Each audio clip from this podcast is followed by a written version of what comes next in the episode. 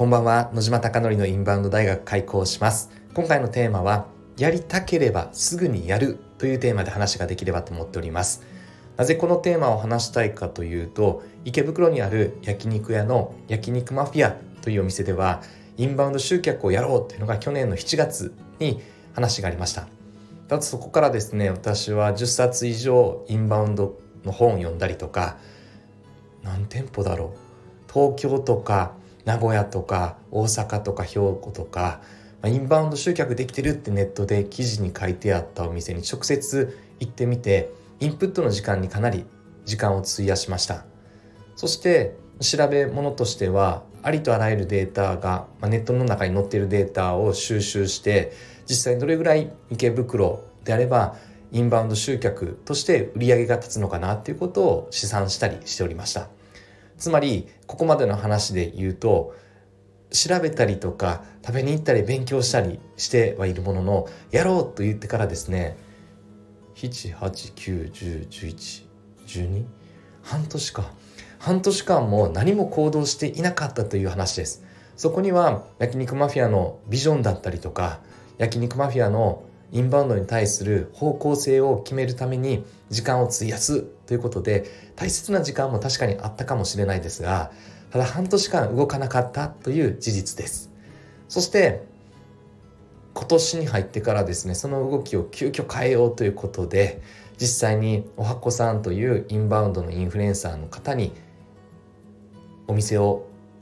撮影していただいてそれを世界に向けて発信をしていただいてもう初日から発信した日から3組6名来店してという結果になっていてこれからさらに予約が入ってきて10月にも来ますっていうお客様も直接英語でメッセージいただいたりしております。集客的には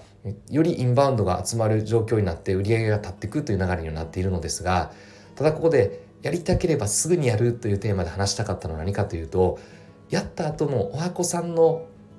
インスタに投稿してもらった後の流れがやはり想像つかなかったって話です。86万人の Facebook のインバウンド系のインフルエンサーの方から一緒にあのコラボしましょうだったりとかちょうど昨夜ですねニューヨークの4姉妹でやっている18万人のインスタグラムのインフルエンサーの方 TikTok は26万人だったかな連絡来て一緒にコラボレーションやりたいですだったりとかこれは3月の15かな。先ほど拓也さん店長の拓也さんが15で OK です。肉磨きやりましょう。尾崎牛をですね25キロの塊をパッパッパッパッスパスパスパって拓也さんが切っていく肉磨きライブというのがあるんですがそれを15に調整してくれてもうほぼ半日ぐらいで予定が決まりました。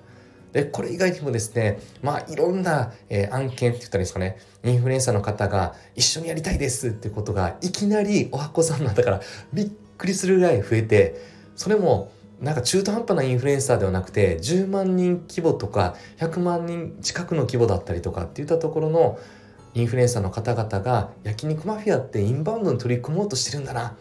とか焼肉マフィアってめちゃくちゃ面白いコンテンツじゃないか？だったりとかおはっこさんのインスタグラムもやはり投稿してもう30万再生以上今超えてると思うのでもうどんどんどんどん伸び続けております。なんでコンテンツ的にもやっぱり伸びるものを取りたいですよね。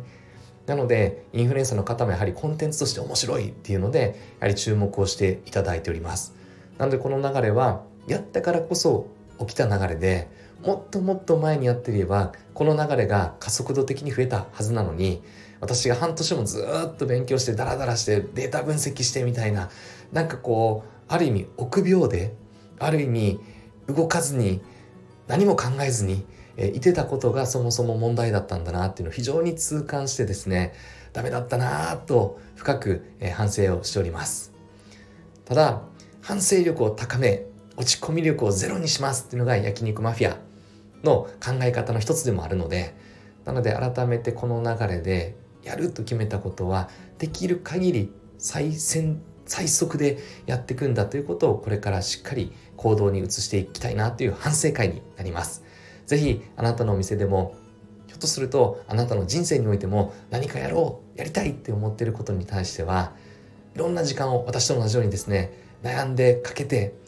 確かにそれは大事だと言われるかもしれないですがやはり動きながらその中でビジョンだったりミッションだったりとかいろんなことを考えていけるはずだと思うのでまずはやりたいと思ったら走るということが我々の幸せ僕らの集客につながっていくんではないかなと感じております。ぜひあなたのお店がたくさんのお客様で溢れることを願ってそして焼肉マフィアが多くの海外のお客様が溢れることを願ってこれで本日の放送を終了したいなと思っております。今回も最後までご清聴いただきまして本当にありがとうございます。おやすみなさい。